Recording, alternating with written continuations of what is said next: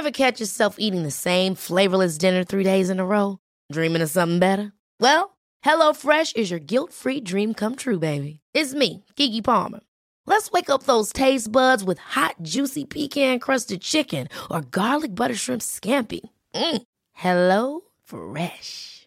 Stop dreaming of all the delicious possibilities and dig in at HelloFresh.com. Let's get this dinner party started.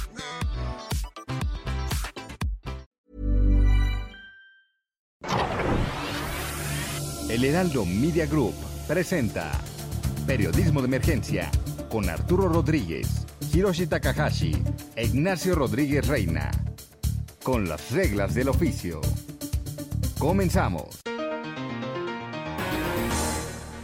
Bienvenidos a Periodismo de Emergencia, como siempre es un placer poder estar aquí con ustedes en este espacio. Hoy sábado, sábado 30 de octubre, ya está con todo la fiesta de muertos y pues también la eh, fiesta o las fiestas de Halloween que se ha venido en los últimos años pues eh, generalizando más en el país. En cualquier caso, muchísimas gracias por estar con nosotros en una emisión más de Periodismo de Emergencia y como siempre es un privilegio coincidir en esta mesa con Hiroshi Takahashi. Arturo Rodríguez, muy buenos días, muy buenos días a usted que nos acompaña como todos los sábados y domingos aquí en Periodismo de Emergencia. Ignacio Rodríguez Reina, Mónica Reyes, muy buenos días. ¿Qué tal Hiroshi, Arturo? ¿Cómo están Mónica? Muy buenos días aquí, pues eh, arrancando este sábado, ya como dices en la próximos a estar a la resta, al último par de meses de este 2020 que se ha ido volando. Volando, eh, hay cambio de horario el día de mañana, hay que estar pendientes y eh, hay puente, ¿no? Así que pues es un fin de semana peculiar, parece vacacional.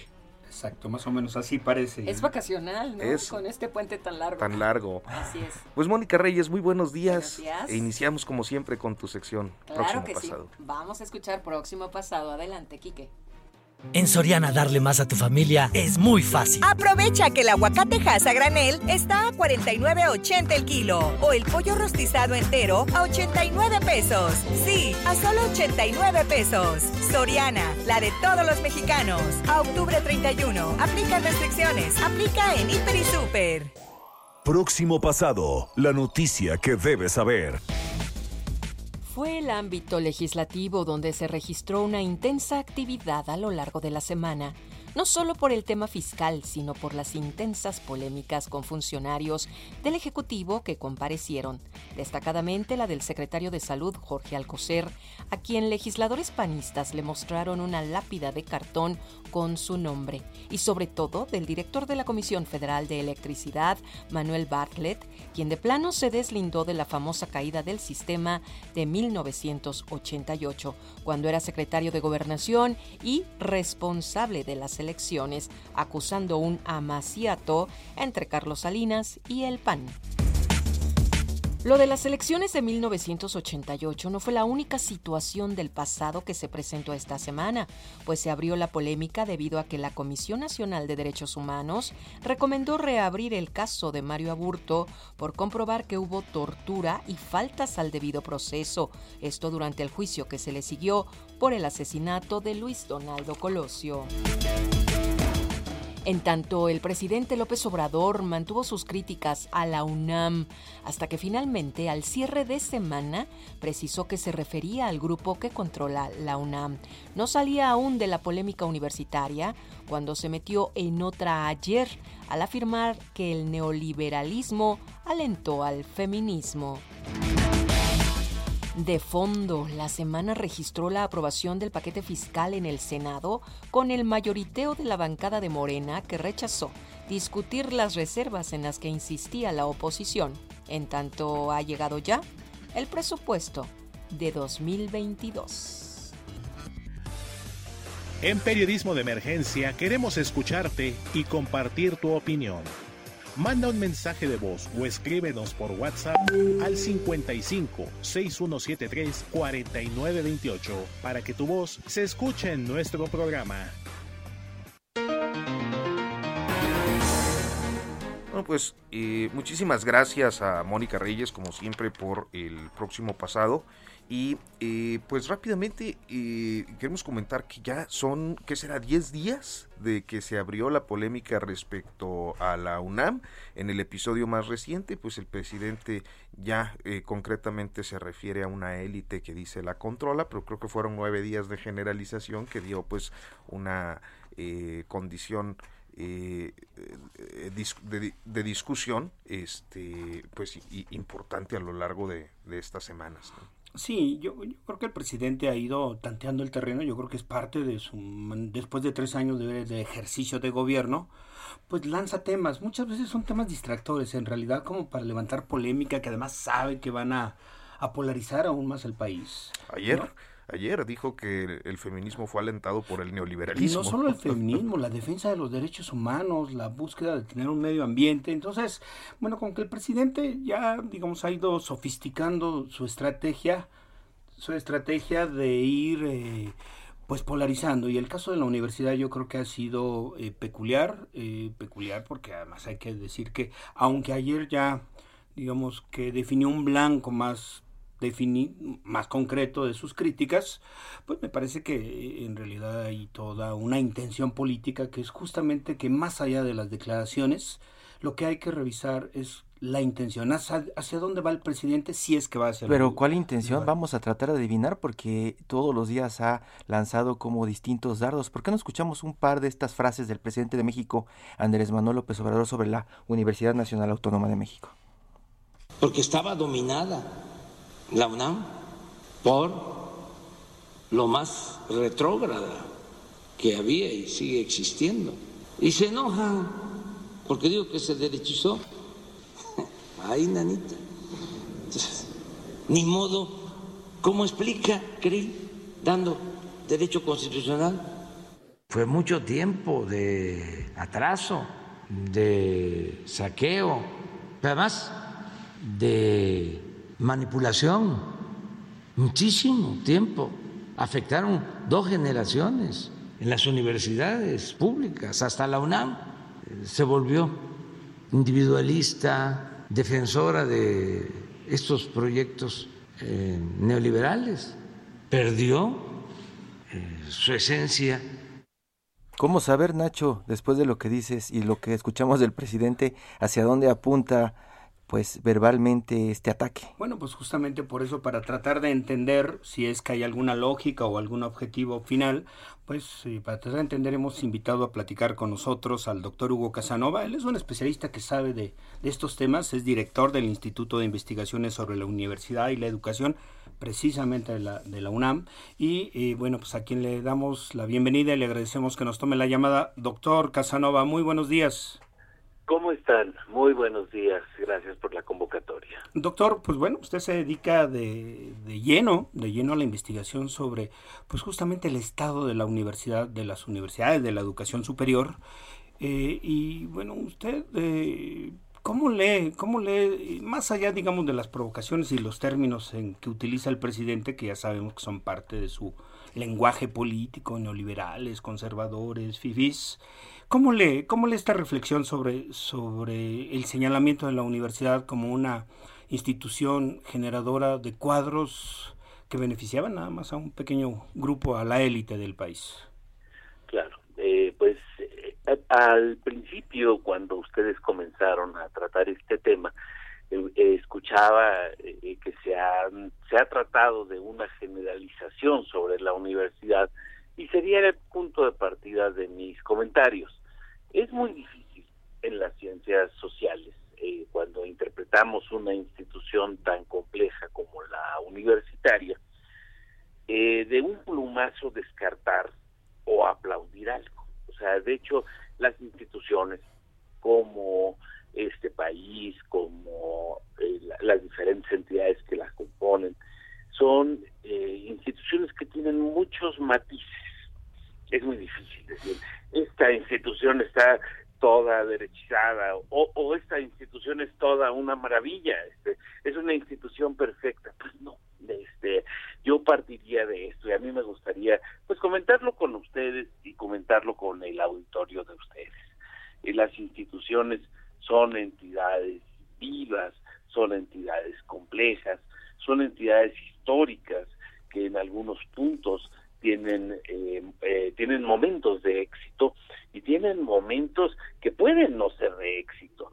Tampoco son homogéneas y lo que ocurre en un espacio en una facultad en un instituto pues no ocurre en los otros por ejemplo en el campo de las tecnologías en el campo de las ingenierías en el campo de la medicina no ocurre lo mismo que ocurre en el campo del derecho de la filosofía de la historia las instituciones son variadas y no tienen un solo color político. No, no se trata de instituciones neoliberales o revolucionarias o emancipadoras.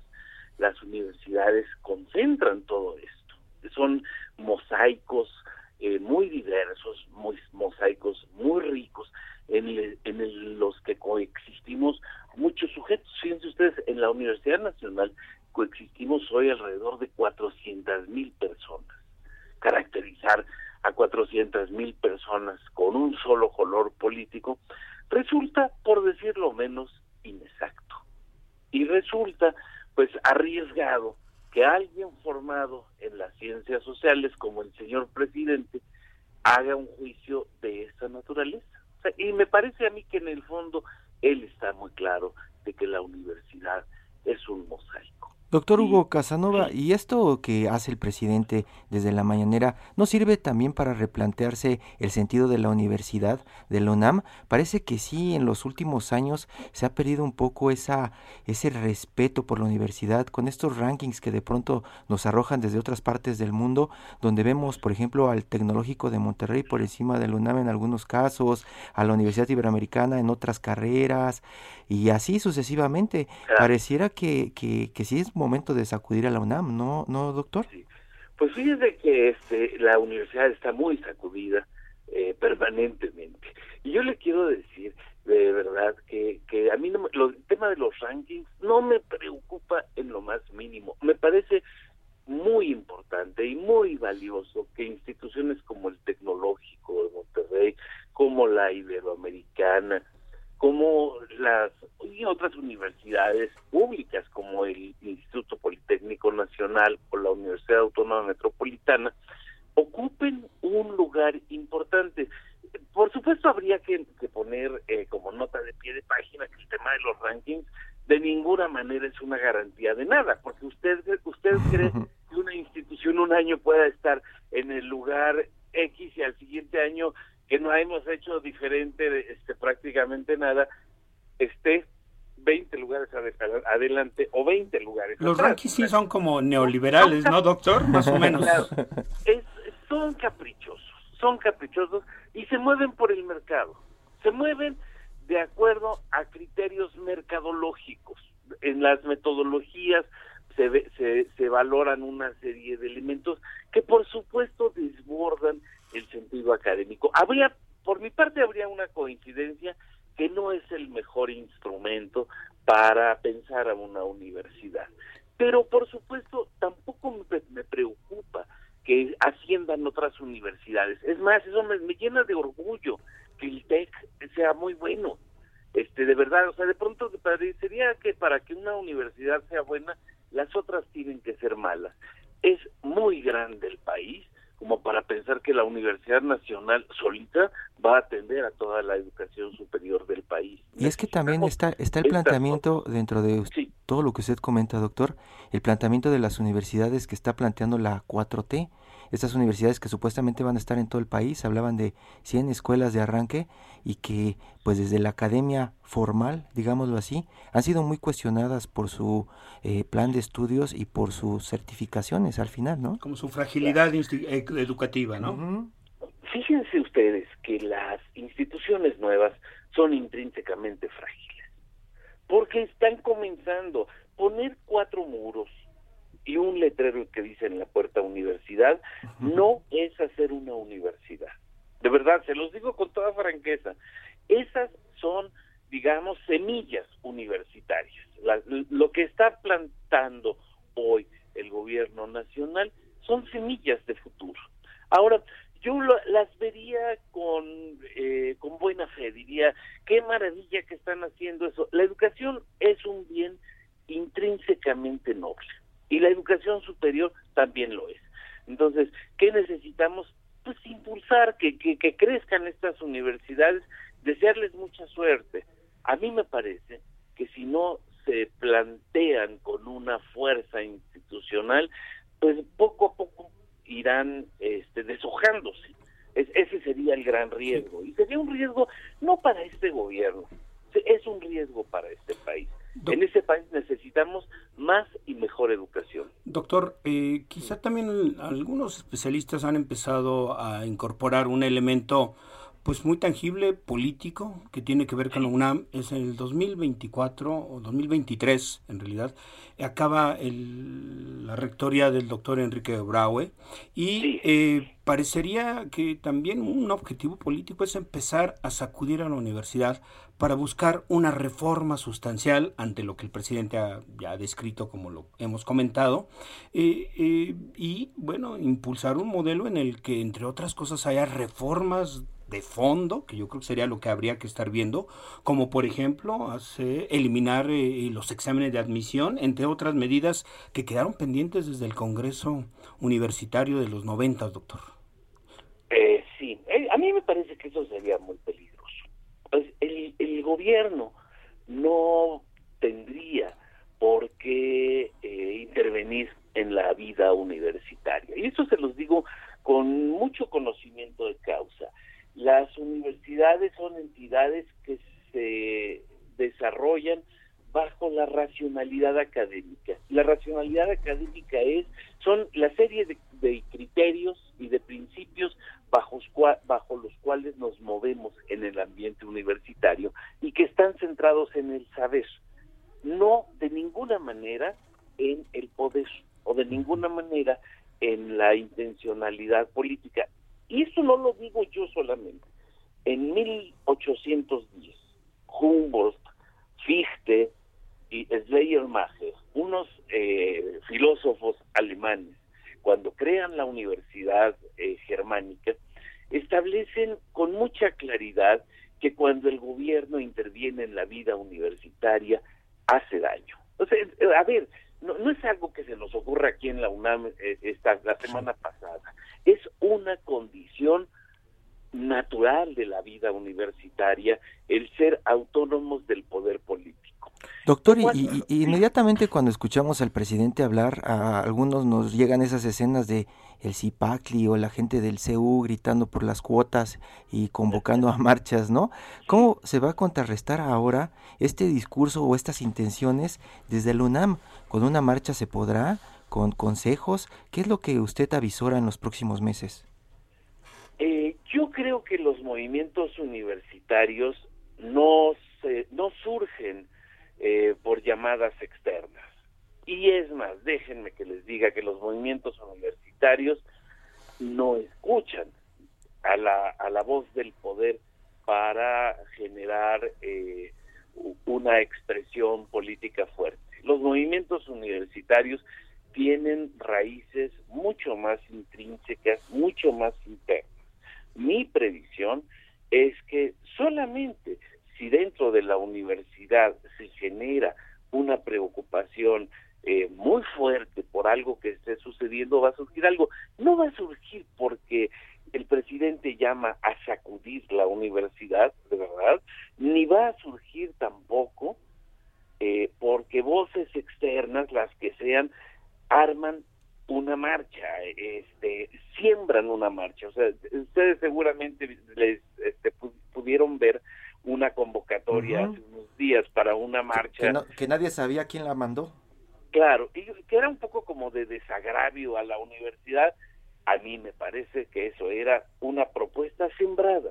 Y, y la universidad tiene mecanismos, no, no es un espacio manipulable, de verdad se los digo cuando decimos se está sacudiendo la universidad, la universidad vive normalmente sacudida.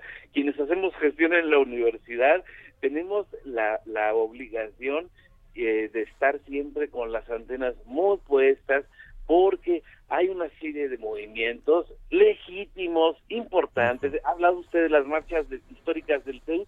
Esas marchas han construido la universidad. Eh, yo de ninguna manera me preocupan. Esas son las marchas que han defendido la autonomía y que han defendido una serie de principios. Entonces, yo insisto, escuchamos al señor presidente con mucho respeto, pero a mí me parece que sus planteamientos eh, no siempre han estado fundados en el caso de la universidad, que no ha, no ha respondido el mismo como científico social, eh, porque eh, esta generalización me parece que no, no hila fino, no, no estamos escuchando un juicio detallado de lo que ocurre en la universidad. Este, me, me, parece que no, no, no, no nos debería eh, preocupar tanto. Por supuesto, es el señor presidente y todos eh, atendemos lo que dice y más como, como ustedes comentan, después de varios días que está eh, fuertemente este, interesado en este tema, bueno, yo lo tomo en el mejor sentido. El señor presidente está preocupado, ¿no? Doctor, nos queda nada más un minutito y, y yo le quiero preguntar, eh, eh, ¿qué pasa con el caciquismo? Porque también hay un fenómeno de caciquismo generalizado, o no generalizado, pero sí muy persistente en universidades con muchos presupuestos, con presupuesto alto en varios estados de la República, y digamos una suerte de dictadura perfecta ahí en la UNAM, muy similar al, al, al, al régimen hegemónico priista del pasado. ¿no? Yo pensaría que habría también, nuevamente, hilando fino, que identificar los casos caciquiles. Y los casos caciquiles no deben caber en la vida universitaria porque estamos utilizando recursos del pueblo mexicano. Si tenemos casos de excesos, hay que pararlos, sin lugar a dudas. Eh, yo no me atrevería a decir que en la UNAM tenemos esta condición. Puede ser que en algunos momentos tenemos personalidades que se han equivocado, hay que pararlos. Estamos obligados todos socialmente a detenerlos, pero sí, pero no podríamos decir es que hay una mafia en la universidad que se asimila a la a la mafia del poder. A mí me parece que es un poco para el discurso suena interesante. La realidad a mí me parece que no este no no refleja esta situación.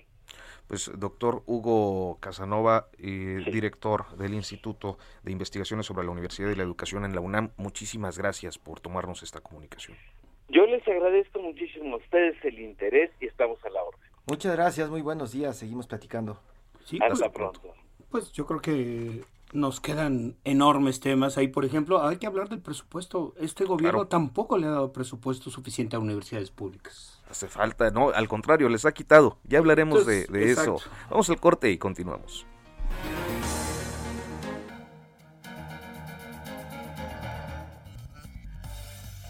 En Periodismo de Emergencia queremos escucharte y compartir tu opinión. Manda un mensaje de voz o escríbenos por WhatsApp al 55 6173 4928 para que tu voz se escuche en nuestro programa. Heraldo Radio, la HCL se comparte, se ve y ahora también se escucha. Regresamos con las reglas del oficio. En Soriana, recordarlos es tradición. Seis piezas de pan de muerto a 73 pesos. O chocolate y barra de 540 gramos a 60 pesos. Y leche al pura o Santa Clara de un litro, 3 por 63 pesos. Soriana, la de todos los mexicanos. A noviembre 1, aplican restricciones. Aplica en Hiper y Super. Continuamos en periodismo de emergencia, son las 10 de la mañana con 30 minutos y bueno, pues eh, eh, tenemos ya eh, los primeros mensajes que nos da mucho entusiasmo recibir siempre la comunicación de ustedes. Estamos enamorando nuestro WhatsApp, así es que los invitamos a que nos marquen. Ahorita seguramente nuestro productor va a poner nuevamente en algún corte este, los teléfonos para recordárselos, pero bueno, ya, ya tenemos nuestro primer mensaje y bueno, le agradecemos mucho a Verónica Aguilar que nos ha escrito y nos, y nos dice... Los escucho siempre y les agradezco por regalarnos cada sábado y domingo un análisis tan valioso de lo que es importante. Periodismo de Emergencia es un gran programa, muchas gracias. Y nos pone una postdata a propósito de la entrevista que acabamos de tener. Dice, mis padres son egresados de la UNAM, yo soy del ITAM, y en verdad indignan los ataques de... Ever catch yourself eating the same flavorless dinner three days in a row? Dreaming of something better? HelloFresh is your guilt-free dream come true, baby. It's me, Kiki Palmer. Let's wake up those taste buds with hot, juicy pecan-crusted chicken or garlic butter shrimp scampi. Mm. Hello Fresh. Stop dreaming of all the delicious possibilities and dig in at HelloFresh.com. Let's get this dinner party started.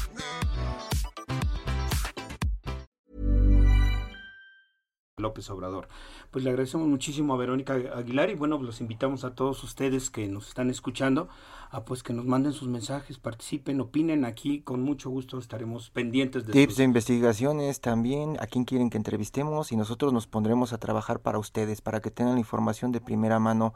Y precisamente uno de los temas que nos han pedido mucho y hemos estado platicando en algunas entregas tiene que ver con los impuestos. Ya platicábamos de ello hace unos días y platicamos con Raquel Buenrostro, la jefa del Servicio de Administración Tributaria, pues más allá de hablar de terrorismo fiscal y de que los jóvenes de 18 años tienen que meterse a conseguir su RFC de inmediato, pues charlamos un poco acerca de este supuesto golpe a la clase media. ¿Por qué no lo escuchamos? Muchas gracias. Pues teníamos muchas ganas de conocerla porque prácticamente solo escuchamos por ahí las entrevistas, las intervenciones que tiene de pronto en radio y sí, como platicarlos de pronto son este cosas que sale usted a aclarar, porque hay muchas interpretaciones que se están dando por todos lados. Como le decía Carlitos, de pronto eh, nosotros llegamos a todos los rincones del país y llegamos a mucha gente que no está especializada en todo el tema del SAT y de los impuestos. Eh, nosotros en los medios especializados y no tan especializados nos la pasamos platicando de miscelánea fiscal. En las últimas semanas hemos estado hablando la miscelánea fiscal. La miscelánea fiscal no es una reforma fiscal. ¿Qué es la miscelánea fiscal para los que no han entendido cuando se está hablando de todo esto? ¿De qué estamos hablando en este momento? Yo destacaría de la miscelánea fiscal para lo que es interés general, primero, que no hay un aumento de impuestos. Esta miscelánea, como, como las anteriores, se mantiene el compromiso del gobierno de no subir los impuestos. No se crean impuestos y no se suben los impuestos que existen. Eso es yo creo que lo primero que hay que saber. Lo segundo bueno de esta miscelánea es la simplificación administrativa. ¿Qué quiere decir eso? Nosotros en el SAT somos conscientes que es muy complicado pagar impuestos y que además hay la gente, sobre todo cuando gana poquito y no entiende cómo pagar los impuestos, pues a veces tendría que contratar a un contador que le cobraría más que lo que tiene que pagar de impuestos, entonces no tiene ninguna o sea, es absurdo. ¿Qué, es lo que a mí me pasa, por ejemplo? prefieren, no, pagar, ¿no? Pues es que, ¿Cuál es el incentivo? No, bueno, aparte del incentivo es muy complicado. Ah, eh, entonces ahí, en el caso nosotros de esta miscelánea, yo creo que muy importante, presentamos dos grandes simplificaciones, tanto para personas físicas como para personas morales. En el caso de personas físicas, ¿qué hacemos? Compactamos cuatro regímenes en uno solo. ¿Cuáles son los regímenes que, compactamos? Fueron las personas físicas con actividad empresarial, régimen de incorporación fiscal, arrendamiento y lo de los, los que llevan actividades primarias, ¿no? Agrícolas, ganaderas, pesqueras y silvícolas. Esos cuatro regímenes los compactamos y les bajamos la tasa del impuesto sobre la renta. Ven que la tasa del impuesto sobre la renta anda más o menos 30%. 35, ¿no? más o menos 30%. Ahí lo que hacemos es que nosotros decimos que el que paga menos, el que tiene menos, paga menos, el que tiene más, paga más. El año pasado les estuvimos dando unos datos que en promedio, si nosotros calculamos el ISR que pagan las grandes empresas y lo dividimos entre sus ventas, ellos pagan el 2.4% de sus, de sus ventas. Dijimos, bueno, para que un impuesto sea progresivo, si ellos son los que tienen más, los que tienen menos deberían pagar menos que eso. Entonces se bajó la tasa, se bajó la tasa y todas las personas que ganan menos de 3.5 millones de pesos van a pagar una tasa de impuestos sobre la renta entre el 1% y el 2.5%. Entonces, ¿Eso qué significa? Pues eso es ya una propuesta más progresiva, más justa, donde los que tienen menos pagan menos. Y además, además de que se beneficia el 82% de todas las personas físicas no asalariadas con actividades económicas, que es un gran porcentaje, tampoco se afectan todo lo que es el sector primario. El sector primario absorbe todas las facilidades administrativas de una declaración más sencilla y de muchos beneficios, pero también mantiene los beneficios que tenía antes. Entonces, desde afuera se ve como que nos van a facilitar el pago de impuestos a los que pues, no ganamos como las empresotas. Así es. Vamos a pagar 2.5 y también por ahí se estaba mencionando algo así como el tema de la confianza, ¿no? Que prácticamente uno va a hacer su declaración y va a tratar de declarar pues lo que es realmente, porque si no vienen unos castigos fuertes si mientes, ¿no? En el, en digo, las penalizaciones no se cambiaron en este aspecto, ¿no? No, no viene ningún cambio. Incluso nosotros lo que queremos es facilitar, facilitar también la declaración. Como va a ir sobre factura, digamos, emitida, si tiene un ingreso y está la factura emitida, pues sobre eso se, aquí nosotros por sistema lo podemos. Y entonces, y otra de las preguntas que de pronto surgen con todo esto es, si yo soy asalariado, no gano más de 3 millones este, al año. Eh, ¿Eso implicará, si ahorita me están haciendo un descuento fuerte por el tema de, impuestos dentro de mi empresa, que voy a ganar más? No, porque los asalariados no están en este régimen. No entramos en ese régimen. No. Por eso les decía, nada más son personas físicas con actividad empresarial, mm. régimen de incorporación fiscal, arrendamiento y sector. Ni nos hacemos ilusiones entonces con esos cambios. No, pero los asalariados no, este, no se ven afectados porque ellos ya, eh, nosotros, porque yo también soy asalariada, yo no me tengo que preocupar por mi declaración de impuestos porque básicamente el ISR me lo retiene el patrón, en este caso el gobierno, y el gobierno hace los pagos. Ya no vamos a tener que hacer declaración si ganamos después de cierta cantidad. Sí se hace declaración, pero la declaración es en automática. Mm. Todo el mundo está obligado a declarar pero la declaración es muy sencilla, va precargada ya. Y en el caso, por ejemplo, del régimen simplificado, no solo va a salir la declaración ya, sino también les damos su línea de captura para que en caso de tener saldo en contra, pues paguen. Pero la verdad es que cuando los, eh, cuando los salarios son, bueno, aquí no hay problema, en el caso de los salariados casi siempre salen con saldos a favor, ¿no? Bueno, eso es, esa es parte de algunas de las dudas que, que se están dando y, y yo le quería decir si está consciente que a partir de estos cambios que está haciendo, eh, sabe que le dicen la dama de hierro. Sí. ¿Qué piensa? Que, yo, yo, no, yo no, veo que, que... hay piso parejo.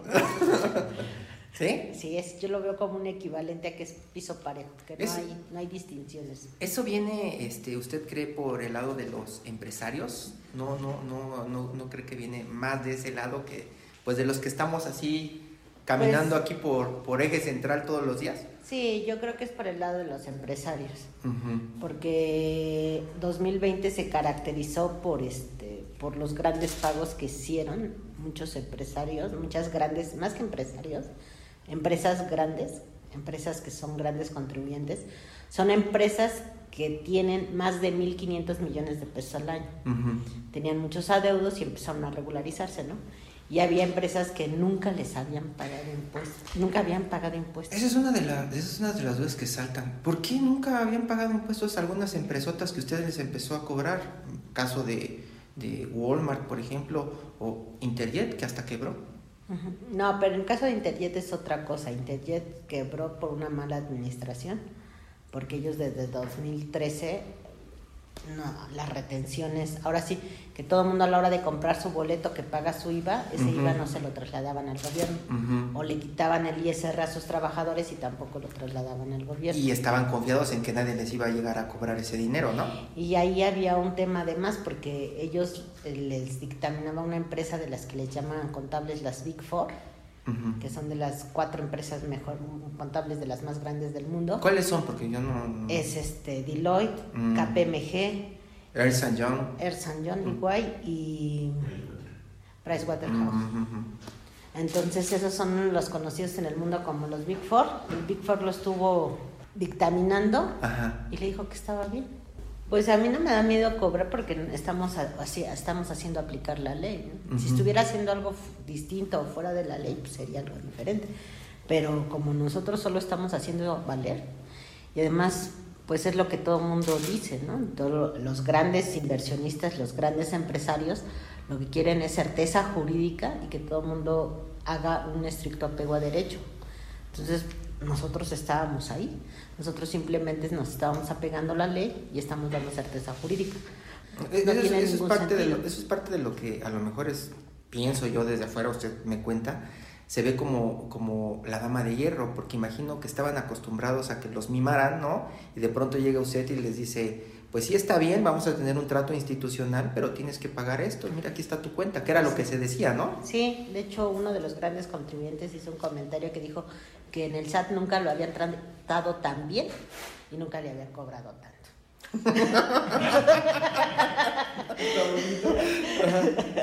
sí, porque, porque sí, a diferencia de otras administraciones, creo que aquí a todos los que vienen y se sientan se les da un trato respetuoso y educado. Entonces parece que a veces no era así. ¿Y cómo, ¿Y cómo fue? Porque platicar y leer, lo hemos platicado y lo hemos este, leído mucho de fuera, eh, se platica de, de, cómo, cómo se dio ese acercamiento, pero ¿Cómo se pudo dar ese acercamiento? Porque era algo de lo que hace muchos años se decía, ¿por qué nadie se atreve a cobrarle a los que deben? ¿Y por qué a nosotros los cautivos nos siguen cobrando, nos siguen exigiendo, nos siguen eh, eh haciéndonos, ¿se acuerda de las últimas filas, esas larguísimas que había para pagar impuestos y hacer la declaración? Y era lo que muchos decíamos en la calle, ¿por qué a ellos no les cobran? ¿Y cómo él hizo para acercarse y realmente poder conseguir creo que fueron 600 empresas, ¿no? Las que 892 en 2020 las que las que hemos este las que recaudamos y de grandes empresas nos dieron de recaudación 216 mil millones de pesos. Y el resto de la gente, al ver que había ya más justicia y que a todo el mundo se le pagaba, del resto de los contribuyentes eh, recaudamos 280 mil. O sea, fueron más de los otros contribuyentes. En total hubo una recaudación extraordinaria, digamos, en 2020 de 496 mil millones de pesos. 496 mil millones de pesos, porque también dan ganas de pagar. Si dices, ah, pues les van a cobrar, pues ahora sí pago, ¿no? Sí. De hecho, a pesar de ser pandemia, creció básicamente 19% los, las contribuciones de personas físicas. Y subieron, y hubo de, de personas morales 50 mil declaraciones más. Lo cual es extraño, ¿no? Porque en pandemia pues, la gente se quedó sin empleo, las empresas cerraron, etcétera. Eso quiere decir que pagaron gente que ya está en el mercado, pero que pues no pagaba, ¿no? Y que ahora sí pagaron. Sí, porque también nos están llegando este más requerimientos, yo le digo por experiencia propia, ¿no? Estamos metidos en eso, o sea, están trabajando parejo también, no solamente es arriba. Sí, pero digamos que arriba es donde están todas las, las auditorías profundas y abajo lo que estamos haciendo, lo que nosotros le llamamos es que tratamos de hacer es una presencia fiscal. Que la gente se vaya concientizando, pues que todo el mundo tiene que pagar sus impuestos. Muchas gracias. En Periodismo de Emergencia queremos escucharte y compartir tu opinión. Manda un mensaje de voz o escríbenos por WhatsApp al 55 6173 4928 para que tu voz se escuche en nuestro programa. Bueno, pues continuamos en Periodismo de Emergencia. Muchísimas gracias a Raquel Buenrostro y muchísimas gracias a Hirochi por esta eh, conversación que creo que nos eh, pues ilustra mucho, ¿no? También para despejar un poco las, eh, las, eh, los nubarrones que se generan luego en la discusión política de este tipo de asuntos. Sí, porque lo que nosotros nos preguntamos es precisamente, ¿y a mí qué me importa esto que están discutiendo de la miscelánea? De entrada, ¿qué es una miscelánea, no? ¿Por qué me va a cobrar, no?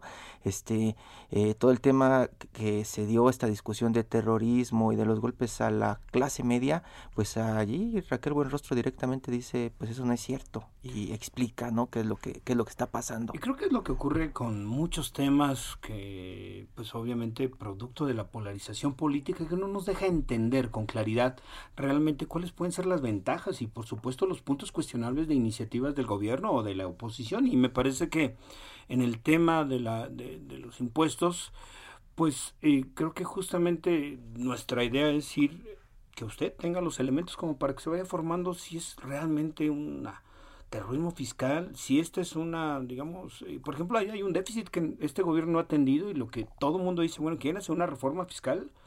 Pues que paguen más quienes más tienen dinero, ¿no? Este, en, en, otros países está el impuesto Tobin, que es un impuesto a las ganancias en la bolsa, que sería una fuente enorme para tener recursos para financiar el desarrollo del país. Y bueno, pues en México han decidido no tocar por ahí. Es un tema que está en discusión en Estados Unidos también, el tema de, de grabar las grandes fortunas. Es un tema que empujan precisamente los demócratas contra los republicanos. Las herencias, grabar las herencias, ¿no? Que es un eh, traslado de unos patrimonios brutales que eh, serían una fuente de ingresos pues para justamente poder invertir más en educación. Hablábamos del presupuesto de las universidades, que pues no solamente no les dan, sino que hay menos dinero, han recortado becas, han recortado financiamiento. Entonces, bueno, son temas complejos que, que justamente creo que esta conversación que tuvo Hiroshi con, con, Raquel nos ayudan a tratar de entender y poner en su justa dimensión. ¿no? Le, bajamos todo el tema político, pero claro que hablamos del tema político. Entre otras cosas, ya escucha usted, dice que la dama de hierro va directamente... Eh, eh, ligado a los empresarios, que sabe que los empresarios son la que, los que, los que la conocen así como la dama de hierro por precisamente llegar a cobrarles. Ella nos decía que a más de 800 empresas grandes ya les cobró y que sí, todavía hay por ahí algunos eh, empresarios que no quieren pagar y están eh, pues llegando al poder judicial para tratar de extender esos pagos grandes pagos pero ella confía que eso pues se les va a acabar pronto, ¿no, Nacho? Ojalá, ojalá me parece que hay, empresarios notoriamente eh, polémicos que este pues no quieren pagar, ¿no? Sí, y, tienen litigios de miles de millones de pesos con adeudos fiscales que tienen muchísimo tiempo. Sí, dice que son muchos años. E, ella dice, pues muchos empresarios que se mencionan en este momento eh, son mencionados, pero no es porque nosotros no queremos llegar y cobrarles. Traen pleitos abiertos, amparos desde hace muchos años. Estos procesos pueden durar hasta 15 años, es lo que nos, nos comenta Raquel Buenrostro. Bueno, pues vamos a nuestra sección, todo menos fútbol. En Soriana sabemos lo que te gusta. Aprovecha que la pantalla BIOS 39 pulgadas Smart TV está a 4,990 pesos más 12 meses sin intereses. Apártala hoy con el 5% de su valor. Soriana, la de todos los mexicanos. A octubre 31. Aplican restricciones. Consulta modelos participantes. Aplica en Hiper y Super. Todo menos fútbol. Con las reglas del oficio. El autor jalisciense Antonio Ortuño desarrolló durante la pandemia su nueva novela Matarratas en Editorial Océano. Se trata de una novela de aventuras para jóvenes protagonizada por una antiheroína que enfrenta a un asesino que devora mujeres en un reino medieval dominado por la traición, la corrupción y la violencia. Antonio Ortuño, Antonio Ortuño, muchas gracias por tomarnos la comunicación. ¿Qué tal? Buenos días, buenos días también a todo el auditorio. Pues Antonio, eh, estábamos viendo que, eh, leyendo algunos de los comentarios que tú has hecho eh, sobre esta novela que tiene como protagonista una antiheroína, ¿no? Una antiheroína que de alguna manera pues es este alguien que es contratada para em, ejecutar algunos encargos de asesinatos, pero también tú decías que, y es muy interesante el contexto político en que tú la ubicas en el marco de una revolución gloriosa, en el que unos monarcas corruptos son destronados por una pues un movimiento eh, movimiento que que polariza al reino en este eh, terreno fantástico en el que tú lo pones y que sin embargo nos hace recordar mucho a un pues el contexto en el que estamos viviendo en México a un país no muy muy lejano. Cuéntanos cómo se cruza esta esta nueva propuesta que tienes en, en, en la novela con lo que estamos viviendo en el país. Bueno eh ¿Qué tal? Buenos días y gracias por la, por la charla, primero que nada. Eh, desde luego que, que, yo no creo que la, que la fantasía sea solo escapismo y, creo que muchas veces la ficción sirve para, para ver con, con otros ojos la realidad, ¿no? Y a mí me, me interesaba esa posibilidad de explorar contextos políticos que, que en México y en América Latina conocemos de sobra, la inestabilidad, eh, la corrupción, los, los vuelcos de poder eh, que no terminan en, nada bueno eh, y, quería salirme un poco de, esta constante en, este tipo de, historias eh, de los reyes, de los nobles, ¿sabes? De los reyes bondadosos, los caballeros, los duques y condes, etcétera, y abordar personajes que, vivieran en esta eh, realidad eh, compleja, una realidad que aunque sea un país de, imaginación, eh, como bien dices, pues puede recordar muchas situaciones que conocemos de, sobra en nuestras realidades y además, bueno, pues personajes que son trabajadores, supervivientes, sirvientes incluso y que no tienen nada que ver pues con los caballeros, los reyes y los condes y duques de muchas de estas ficciones, ¿no? Antonio, yo siempre te quise preguntar qué hiciste con los 50 mil euros que ganaste eh, ya con este premio Rivera del Duero. Eso es como un sueño de que tienen muchos escritores, ¿no? Eh, hombre, parece pregunta de secuestrador. Pagar la hipoteca y que es bastante, ¿no? Ajá la verdad es que desde luego que es, es, mucho dinero, pero es mucho dinero para un escritor. Si le pagan eso a un futbolista, no firma ni con los Pumas.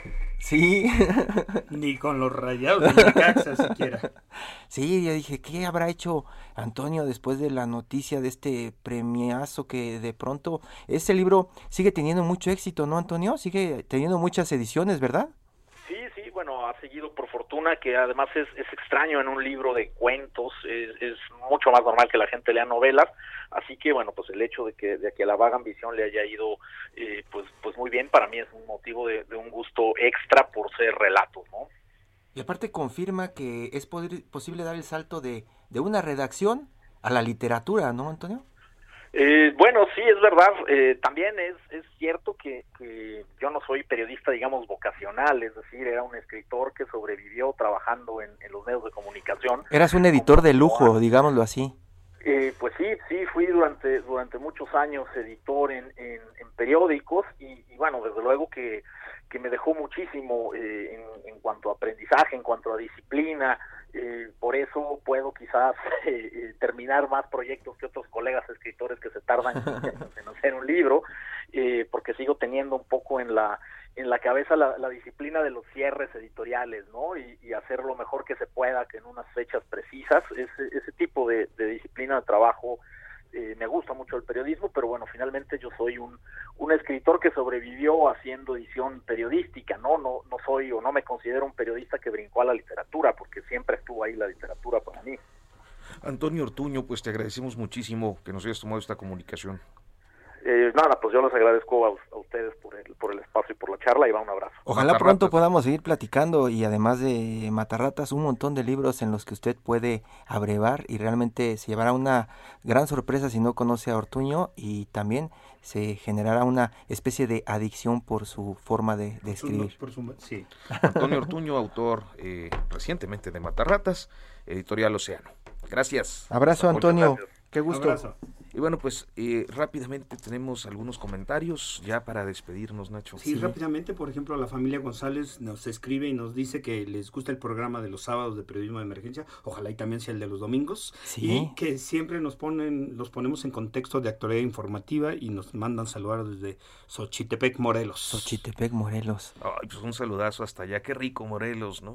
Mario Campos escribe, estoy en casita con mi mamá y felices escuchando el Heraldo Radio, nos gusta mucho el programa de los periodistas de emergencia. Tocan temas de interés y muy, muy actuales con objetividad y precisión. Felicidades. Muchísimas gracias, Mario Campos. Y bueno, pues muchas gracias a todos los que nos hacen el favor de escucharnos en estas emisiones. El día de mañana estaremos aquí en punto de las 10. Hirochi, buenos días. Muy buenos días, Arturo. Muy buenos días, los esperamos mañana domingo. Hasta mañana.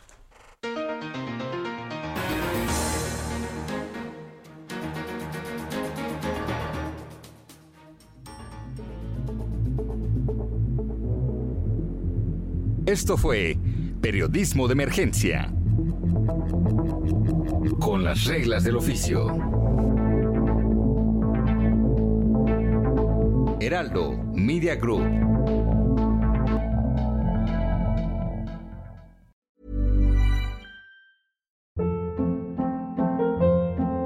Hold up. What was that? Boring. No flavor. That was as bad as those leftovers you ate all week. Kiki Palmer here, and it's time to say hello to something fresh and guilt-free. Hello Fresh. Jazz up dinner with pecan-crusted chicken or garlic butter shrimp scampi. Now that's music to my mouth. Hello Fresh. Let's get this dinner party started. Discover all the delicious possibilities at hellofresh.com.